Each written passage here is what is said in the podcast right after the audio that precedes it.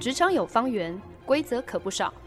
眼观四面，耳听八方，哪来一记变化球？看我接招！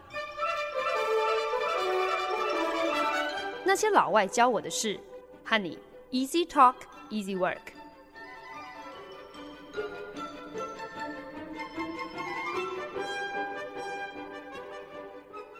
您现在收听的是《那些老外教我的事》，我是节目主持人焕恩。我承认，其实我也是一个被现代好莱坞电影惯坏的屁孩。如今要我再回头去看九零年代之前出品的电影，可能都会觉得好像有点惨不忍睹哦。整个电影的节奏太慢不说，对白有的时候也好像写得特别刻意。我前不久才心血来潮重看了一遍哈里逊福特主演的《爱国者游戏》，我印象中那应该是一部有内鬼、有爆破、有枪战、有跟时间赛跑、揭发真相，是一部会令观众紧张到不行的动作剧情片。只能够说童年记忆实在不太可靠。我重看了之后，整个是满头问号。这部片确实是有内鬼、有爆破、也有枪战，可是整个剧情完全不紧凑，也不紧张，对白更是不自然，甚至故事里面还有很多的漏洞，让我完全匪夷所思。这部电影的看点到底在哪？前几个礼拜，我在节目当中也跟大家分享了鬼店的《Shining》，我自己看完之后，感觉好像不过是重新证实了所谓的经典老片，可能都经不太起时间考验哦。过往的电影拍摄手法、说故事的节奏还有风格，好像都对不太上现代人的口味了。好在本周经典老片 A B C 第三单元要来跟大家分享的这一部电影，完全重拾了我对经典老片的信心还有期待。一九五七年上映的《Twelve Angry Men》十二怒汉。真的可以说是老的非常彻底哦，是一部黑白电影，由当年好莱坞一线男星 Henry Fonda 亨利·方达领衔主演。《Twelve Angry Men》十二怒汉这部片的剧情非常的简单。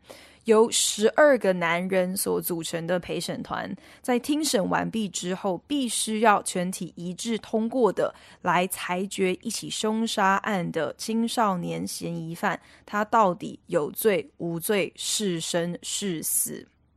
整部片的制作更加简单，从头到尾呢，就只有一个场景，那就是陪审团讨论案情的一间小小会议室。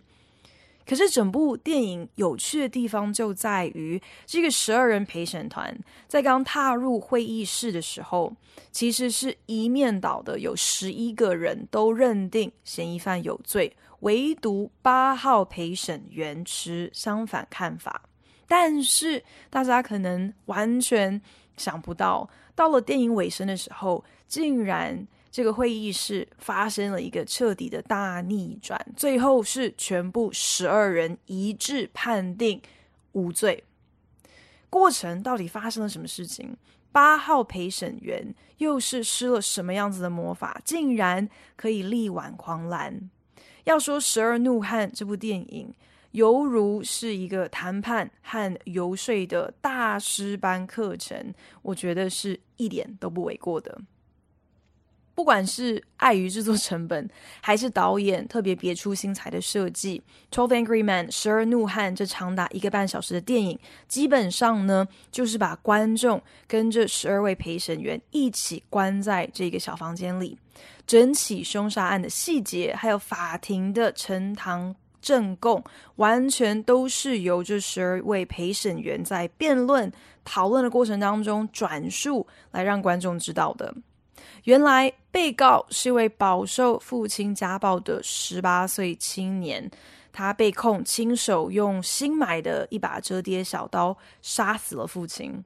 检方还另外找来了两位有力证人，一位呢是住在楼下的邻居老爷爷，他声称自己在刚过午夜的时候听到了楼上传来嫌疑犯大吼。我要杀了你！这样的一个声音，紧接着就听到了一个好像是身体重重摔落在地板的声音，还有逃跑的脚步声。楼下的这个邻居老爷爷就说啦，自己在听到这些声响之后，就飞奔开门，正好就看到了嫌疑犯逃逸下楼梯的背影。第二位检方找来的证人呢，是住在正对面大楼的大妈。大妈表示，自己本来都已经上床准备要睡觉了，可是呢，翻来覆去怎样都睡不着。当地铁行驶过自己窗户的时候，大妈一起身，刚好就从地铁最后两节车厢的窗户看到了对面大楼嫌疑犯痛下杀手的那一刻。大妈失声尖叫之后，马上拨了电话报警。检方更提出了有力证据，表示呢，这个嫌疑犯从小家境清寒，是在贫民窟长大的，而且呢，呃，从青少年就十来岁的时候就已经出现各种行为的偏差，而且呢，这个年轻人十八岁的年轻人，他还是善用折叠小刀的高手哦。那凶刀跟嫌疑犯。呃，刚买的那把刀长得是如出一辙，但没想到这个嫌疑犯竟然辩称说自己买的小刀是从裤子口袋的破洞掉出来的，所以他也不知道他买的那把刀现在到底是去了哪里，而且呢，还宣称说自己当天晚上根本不在家，而是去看了午夜场的电影，是一直到凌晨三点回到家的时候才被警察以杀人罪名上铐。只不过在警察整个侦讯的过程当中，这个青少年却没有办法讲清楚自己声称他稍早去看的这个午夜场电影到底整个剧情内容、演员是谁，这些细节都讲不出来。检方的指控彻底的收服了陪审团当中的十一个人。休庭之后呢，根本都还没有在陪审团讨论室坐定。大多数的人就已经认定了这个嫌疑犯有罪，这已经是毋庸置疑的事实了。所以，一个半小时之间到底发生了什么事情，竟然可以让整个剧情、整个陪审团都彻底翻盘？《十二怒汉》这部电影又能够教会我们哪些说服他人、让少数意见成功发酵、翻转人心的妙招呢？只要搜寻《Twelve Angry Men》十二怒汉，很容易就会得到很多的搜寻结果，都在盛赞这部电影不只是影史经典，更是学习领导力、说服力、团队沟通、团队决策的最佳典范。不过就是一部黑白老片而已啊，竟然可以有如此多元的应用，到底是怎么一回事？You've had the law read to you and interpreted as it applies in this case. It's now your duty to sit down and try and separate the facts from the fancy. One man is dead. Another man's life is at stake. If there's a reasonable doubt in your minds as to the guilt of the accused, uh, a reasonable doubt, then you must bring me a verdict of not guilty. Now, if, however, there's no reasonable doubt, then you must, in good conscience, find the accused guilty However you decide, your verdict must be unanimous. 十二怒汉一开场，法庭的审讯其实就已经结束了。法官在陪审团离席商讨判决之前，做了一个制式的说明，提醒陪审团，他们现在已经听完了检方还有被告方的证词，还有法院的各种应用以及陈述。如今呢，他们必须要来履行他们的义务，要来负责区分事实跟虚构，separate facts from fancy。法官接着说：“One man's dead, another's life is at stake。”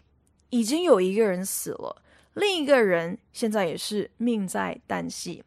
At stake 其实是一个英文片语，意思呢就是有失去的风险。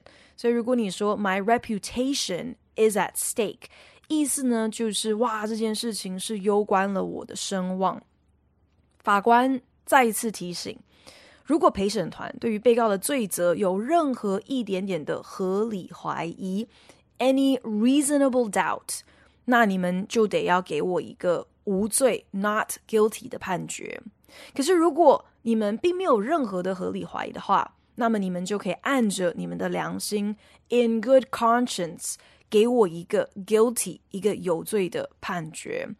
但是这边也要提醒所有的陪审团，今天有罪的判决就是判死刑，绝对不会好像网开一面。所以呢，这无疑是一个非常慎重的决定。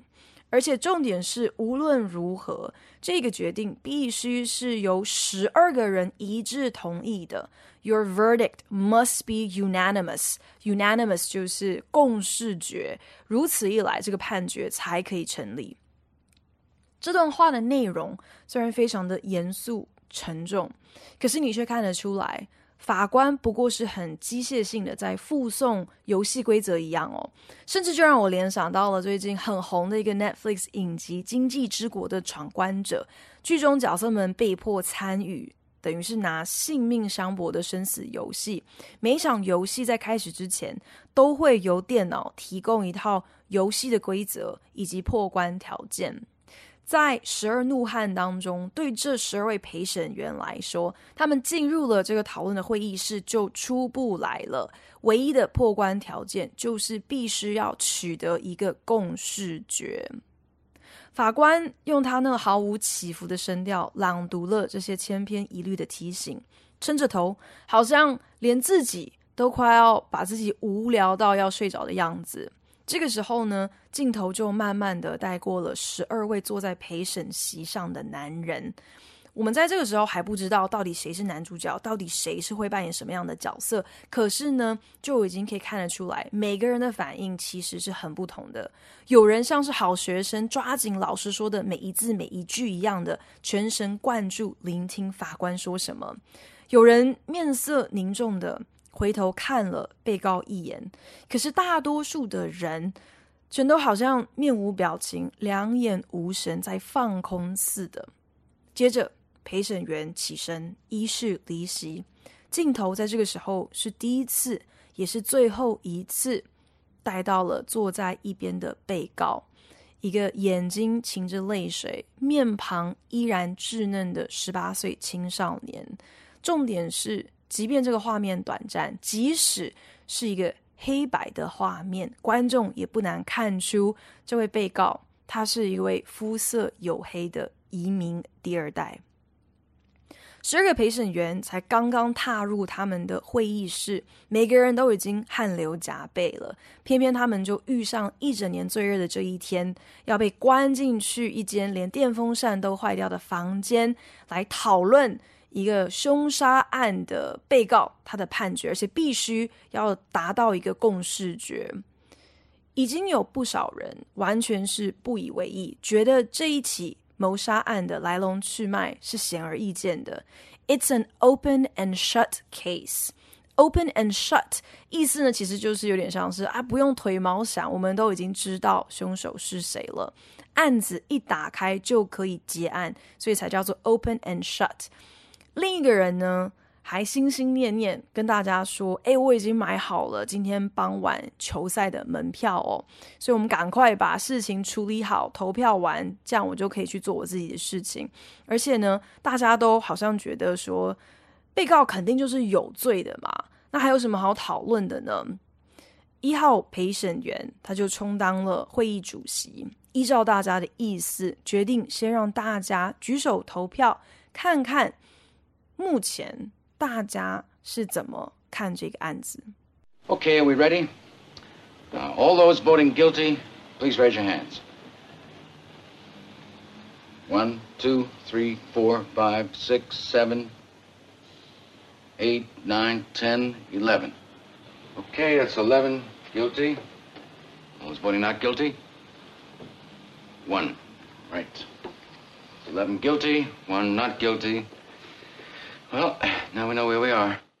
第一回合的投票，在场十二位陪审员有十一位举手，觉得应该要判被告有罪。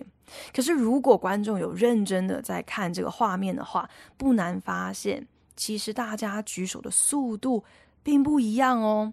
至少有四位陪审员，他们看起来并不是很肯定，是观望了，确定说今天。整个房间里头的多数决在哪之后，他们才缓缓举起手来选边站。真的就是西瓜微大边。唯有穿着全套白色西装的八号陪审员无动于衷，他是唯一一个举手投给 not guilty 这个判决的人。当整屋子的人都质疑他说：“难道你在听完刚刚的审讯之后，还会认为被告无罪吗？”八号陪审员却非常温文儒雅地说：“Well, I'm not sure。这我也不确定啊。这是一个听起来是如此的模棱两可，一点都不肯定，你甚至还可以觉得好像是有点示弱的一个回答。但是。”在专门研究 persuasion、专门研究说服的专家眼中，这竟然是成功改变他人立场的关键第一步。这到底是哪一招啊？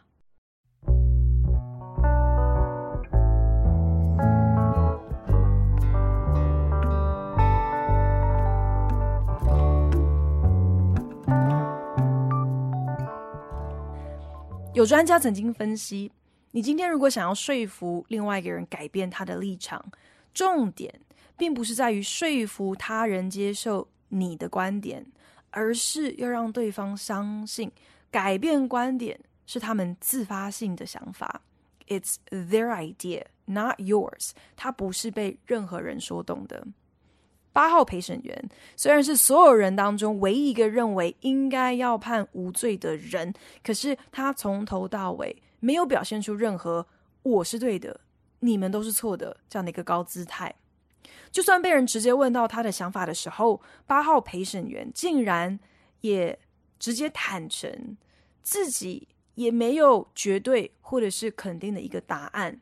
他如此柔软的身段表明出来，我只是自己还有一些疑虑，我并不是质疑你们的判断有问题哦。这样子的一个姿态，瞬间就会让人卸下心防，愿意给你个机会，多听听你的想法。接着，八号陪审员就表示了，这毕竟人命关天嘛，我只不过是想要多花一点时间来讨论一下。这番言论马上就招致了其他人的攻击，直接质问他说：“这还有什么讨论的？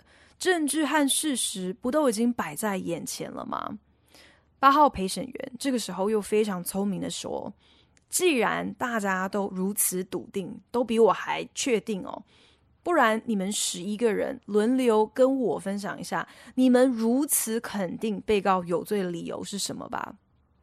八号陪审员等于是四两拨千斤的，就让在座所有的人都上钩，因为他很清楚知道，说服他人的关键往往不在自己的话术有多高明。反而是要让对方先说出一番道理。如果本来就是没有道理的事情，那肯定是多说多错嘛。到那个时候，反而是这些持有绝对而肯定的意见，好像丝毫没有一点商量余地的人，他们的一言一行，自然会被大家用放大镜来检视、来公审。如果有任何的语病、任何逻辑说不通的地方，肯定就是见光死。到最后呢，反而是这些人自打嘴巴，被自己的信誓旦旦逼进一个死胡同。It's a very unusual knife. I've never seen one like it. Neither had the storekeeper who sold it to the boy. Aren't you asking us to accept a pretty incredible coincidence? I'm just saying a coincidence is possible. And I say it's not possible.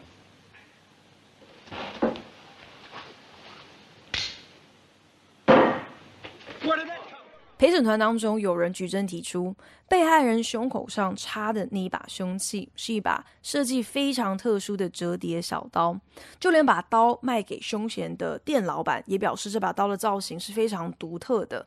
正因如此，凶嫌的那一番说辞，说什么“哎呀，自己买的那把刀掉了”，插在爸爸身上的这把刀，应该是另外有别人不知道怎么样子。拿到了同样的一把刀，甚至是像凶嫌声称的，呃，可能在路上捡到了那一把他因为裤子有破洞所以遗失的小刀去行凶的。如果这是真的，那这种巧合就实在是太不可思议了，an incredible coincidence。八号陪审员却强调说：“我只是想要说，it's possible，这个巧合是有可能的。”可是大多数人当然不认同，正当大家陷入僵持不下的沉默的时候，八号陪审员就非常戏剧化的从他的西装口袋当中掏出了一把折叠小刀，把它打开，直接跟着凶器一起立在桌上。大家凑近一看，发现这两把刀几乎是长得一模一样，大家都极度震惊，七嘴八舌开始说：“哇，你这把刀到底是从哪里来的？”有另外一个说法。是说，如果有一群人，他们共同经历了一件特别冲击情感的事情的时候，这会有一种类似把这些人的脑波全部都整合到同样一个频率这样的一个作用哦。因为有这样的一个共享的经历，足以说服一个人的逻辑，也相对更能够说服所有的人。我自己在想，好像最能够理解这个听起来好像很不科学的一套说法。大概就是类似任何邪教以及邪教的领袖吧。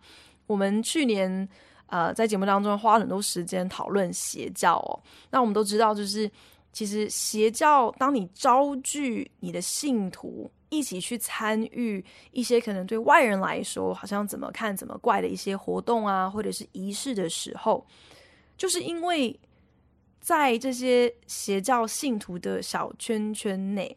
他们把这些活动、这些仪式，付诸了一些特殊的意义，甚至一些特别的情感，所以他们反而可以靠彼此情感上所一起共同经历的这样的一个震撼或者是冲击，可以互相加强彼此的信念。就算是再怎样子薄弱的一个逻辑，是再怎么样子和常理违和的一些行为，还有决定，只要这些信徒可以继续。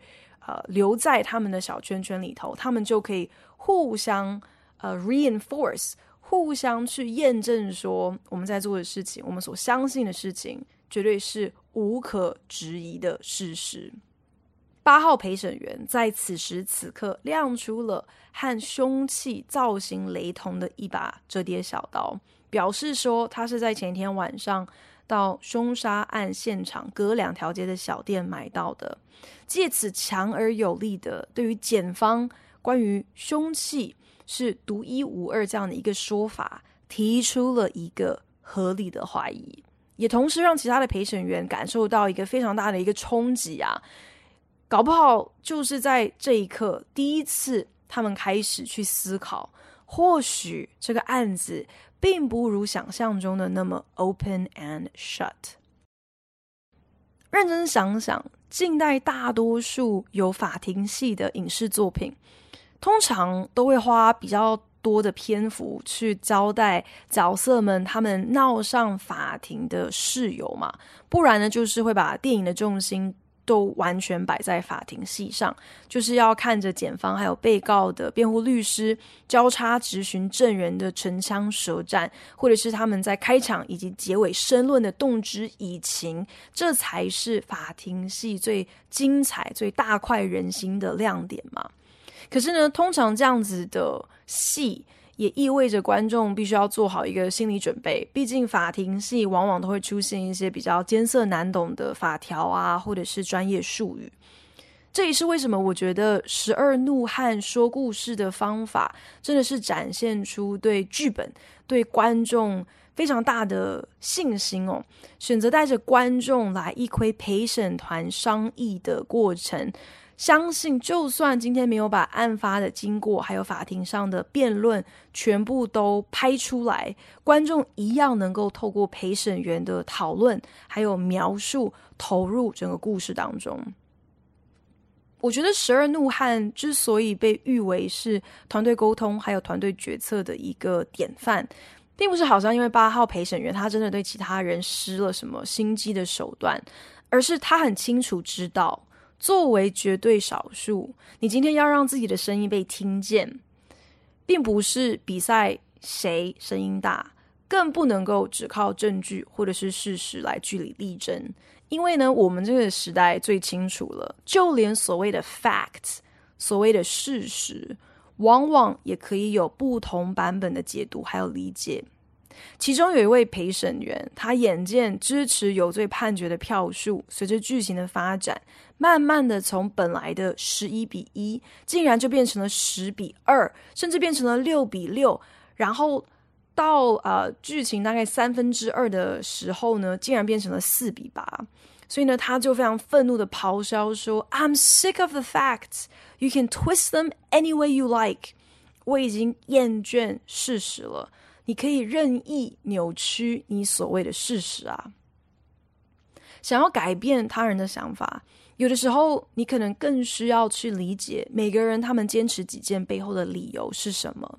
也因此，八号陪审员他很聪明的一再邀请其他人分享他们的观点，他花更多的时间在聆听，而且他从来不会提高音量去跟任何人吵架，就是因为聆听的力量。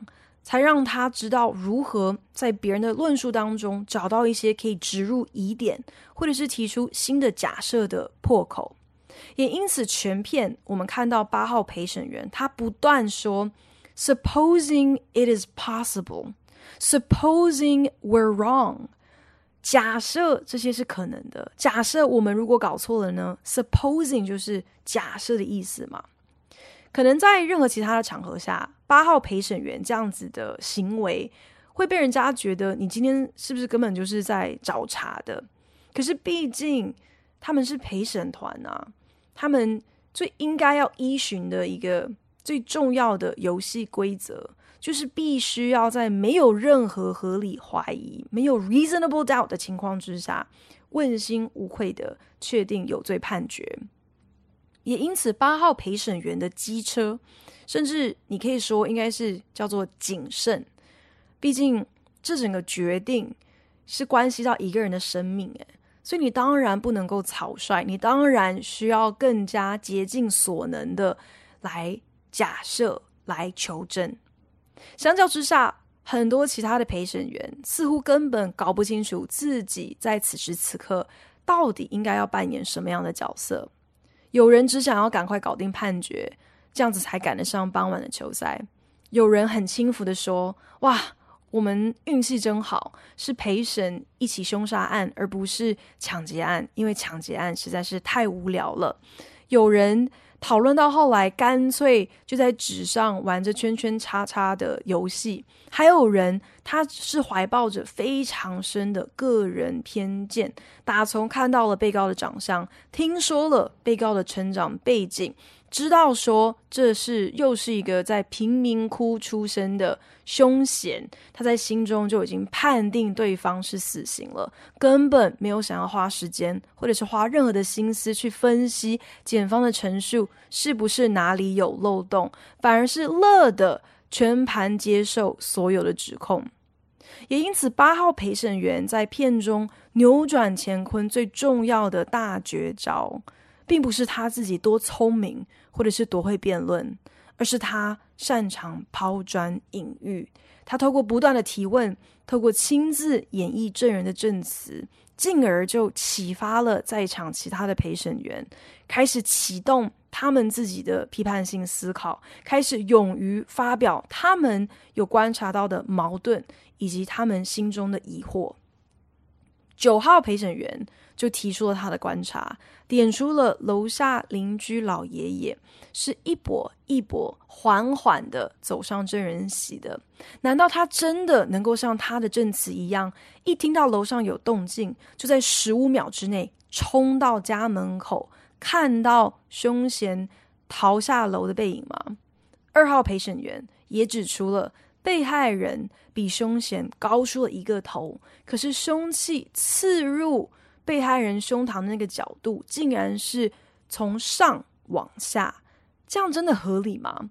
又有人点出了，他们注意到隔壁栋大妈上证人席的时候，她的鼻梁上有长久戴着眼镜的痕迹，可是大妈却自己在提供证词的时候。说他是半夜醒来的时候，在短短的几秒钟的时间，清楚的隔着行驶中的地铁看到了对面大楼窗户的动静。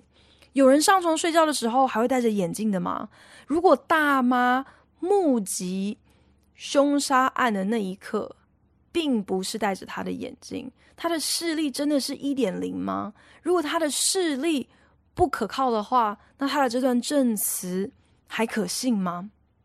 十二怒汉做了一个领导学中最重要的示范，那就是一个团队当中的领头羊，他们最关键的任务，并不是发号施令，更不是力排众议，而是。要为整个团队营造出一个环境，是可以让每个人都可以安心的来一展他们的专才，来分享他们的观察，来交换意见，借此补强彼此不足之处。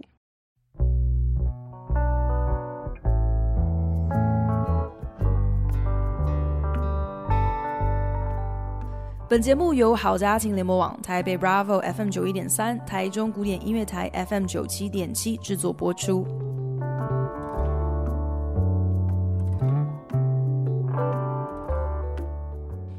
其实我对老片的涉猎非常有限哦。那之所以会感兴趣，不只是因为我很好奇四五十年前甚至六十年前的电影人。他们在呃，可以说资源还有科技都相对有限的环境之下，都是如何去利用影音媒介，而且是都是想要去说一些什么样子的故事，这是我很想要多了解的。可是同时，我也还蛮感兴趣，会想要去看看说老电影对白当中使用的老英文，跟现在又有什么样子的不同呢？任何一个国家的语言，绝对都是会与时俱进的嘛。那不管是英文还是中文，通常语文的演化多半呢，还是会被年轻人时下的一些流行语牵着鼻子走的。最无奈的地方就是，年轻人的流行语哦，往往都有一种过度简化的趋势。可是呢，这并不完全可能是因为大家想要更言简意赅，想要挑重点说。反而通常呢，纯粹就是因为大家越来越懒惰了，所以才惜字如金哦。不然呢，就是可能呃年轻人想要展现一些叛逆或者是任性，所以硬是会呃把既有的字去加上一些全新的解读、全新的使用方法哦，搞得这些老一辈的人真的是满头雾水。比方说英文现在呢，就连生日快乐 （Happy Birthday）。小朋友们都干脆就用 HBD 来做一个缩写，Happy Birthday。讲这两个字会花你多少时间吗？你必须要精简扼要到只说 HBD，或者是呢，现在美国的小朋友他们很喜欢，时不时就会说 Dead 死掉这个字哦。那其实背后也没有什么。深意完全就是在形容某件事情实在是太好笑了，所以他们笑到死掉，所以才用这样的一个字哦。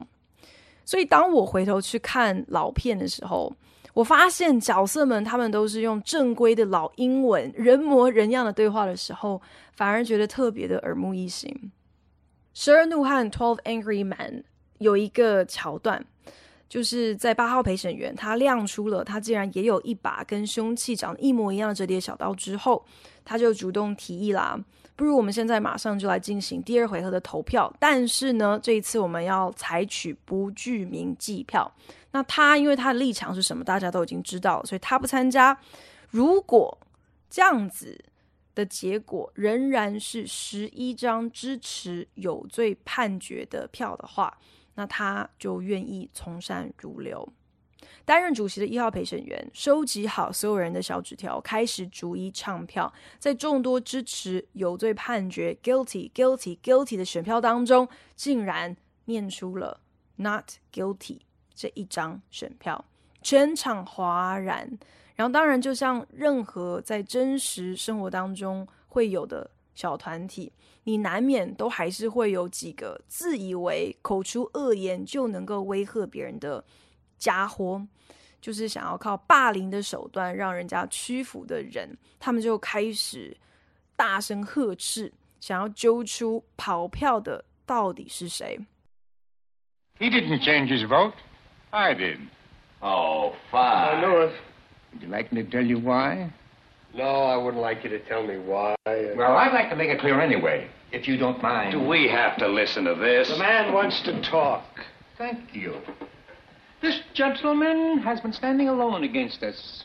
Now, he doesn't say the boy is not guilty. He just isn't sure. Well, it's not easy to stand alone against the ridicule of others, so he gambled for support, and I gave it to him. I respect his motives. The boy in trial is probably guilty, but uh, I want to hear more. 这个时候，九号陪审员就起身了。他承认跑票的人就是他。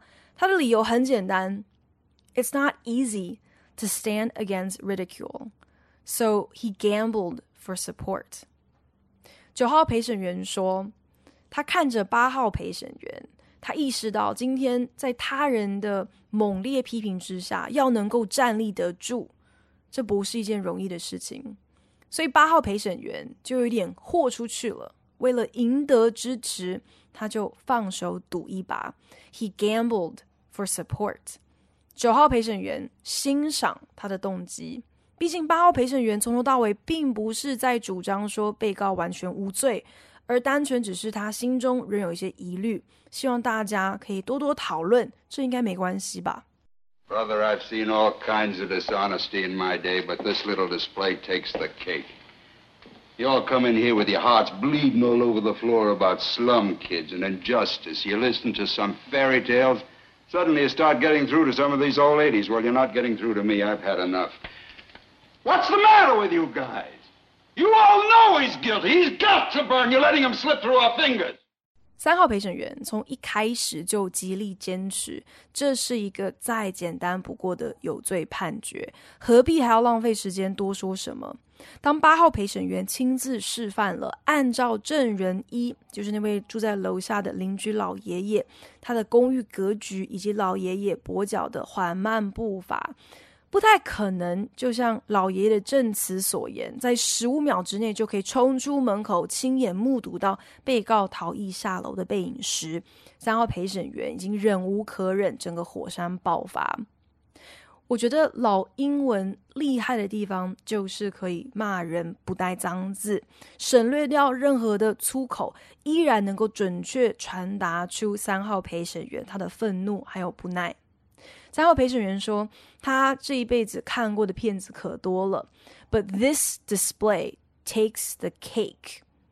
这并不是好像字面上意思说八号陪审员拿走了谁的蛋糕哦，而是在说八号陪审员的招摇撞骗是他所见过最扯的。原来呢，takes the cake 这个谚语的源自是古希腊人，他们会以蛋糕来通称赢得比赛的奖品。Takes the cake，后来慢慢就演变成是有不可置信一件事情到底有多夸张这样子一个反讽意思。三号陪审员接着就讥笑其他人说：“You all come in here with your hearts bleeding all over the floor about slum kids and justice。”这边不是真的在说这些人好像为了贫民窟的小孩，还有所谓的正义，真的就心脏淌血流了一整个地板哦。英文当中有一个形容词叫做 bleeding hearts，这边也不是形容好像什么心脏特别容易出血的人，而是在形容那些心肠软的人。三号评审员又说了，Suddenly you're getting through some of these old ladies。这边 old ladies 呢，就是又来讥笑这些其他的陪审员，他们耳根子软，心肠更软，又不干脆，完全就像是老太婆一样，所以就叫他们是 old ladies。Getting through。这边呢，不是真的是呃，好像在形容你，你通过某个人，或者是穿越某个人。当你能够 get through to someone，get through someone 的时候，意思呢，就是你终于说动了对方。三号陪审员最后气急败坏地说：“你们到底是怎么搞的？What's the matter with you guys？你们明知被告有罪，He's got to burn。”这边呢，不是真的是好像要放火烧死他哦。He's got to burn，意思说他必须要付出代价。可是呢，会在这里用 burn 这个说辞，这个这个字就是烧这个词哦。除了加强三号陪审员，他很明显的在这个决定上早就已经失去理性了，掺杂了很多还没有跟观众更没有跟其他陪审员交代清楚的一些个人情感。同时呢，其实我觉得应该也是呼应了中古世纪，呃，会有把一些判定是有罪的女巫绑上木桩烧死这样子的一个习俗哦。所以编剧在这边用 burn 这个选字，我觉得真的是蛮有趣的。毕竟当年很多被烧死的根本就不是什么真的会施咒或是用什么黑魔法的女巫，只不过是那些。想法比较独立、比较自主的无辜女性吧。所以呢，不知道编剧是不是也企图借用如此简单，甚至可能一下子就会被观众忽略到的单字 “burn”，暗指三号陪审员根本已经走火入魔了，又或者是其实被告真的是有冤情的。最后，三号陪审员大吼一声：“You're letting him slip through our fingers！” 你们这样是让被告。逃出我们的五指山，或者是 slip through fingers，slip through our fingers，有点类似煮熟的鸭子飞了。他说出这句话之后，震惊所有的人，因为他们都意识到说，这根本就已经是一个非理性，不是立基于事实推论的对话了。我认为，就是因为《十二怒汉》的剧本充满了这种善用老英文来陈述、形容、譬喻的呃对白，导演才敢如此大胆，完全就是依赖角色还有他们之间的对话，而不是靠镜头来替观众描述出每一个最关键的画面。这种说故事的方式，其实呢，也完全吻合了八号陪审员一直以来努力想要传达的，那就是大胆假设、小心求证的精神，将观众置身于跟陪审团完全一模一样的处境，只能够从证词、还有物证以及自己的推论，慢慢去还原一个故事的经过。在这样的情况之下，你是否还会全盘接受检方跟你说的所有的事情呢？我实在太推荐《Twelve Angry Men》十二怒汉了，剧情精彩，能够学上几句老英文之外，还能够免费上一个领导力还有团队决策的大师班。